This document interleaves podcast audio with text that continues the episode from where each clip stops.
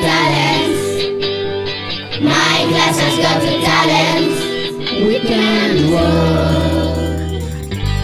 We can dance. We can sing. We can help people. We can do.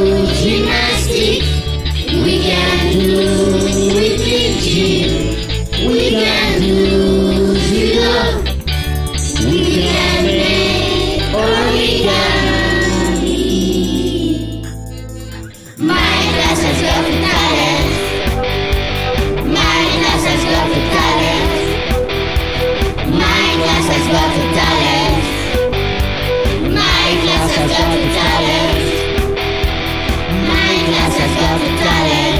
Hip hop, hip hop. My class has got the talent. Hip hop, hip hop. My class has got the talent. Hip hop, hip hop. My class has got the talent. Hip hop, We can play football, We can play basket. We can play guitar. We can play clarinet. We can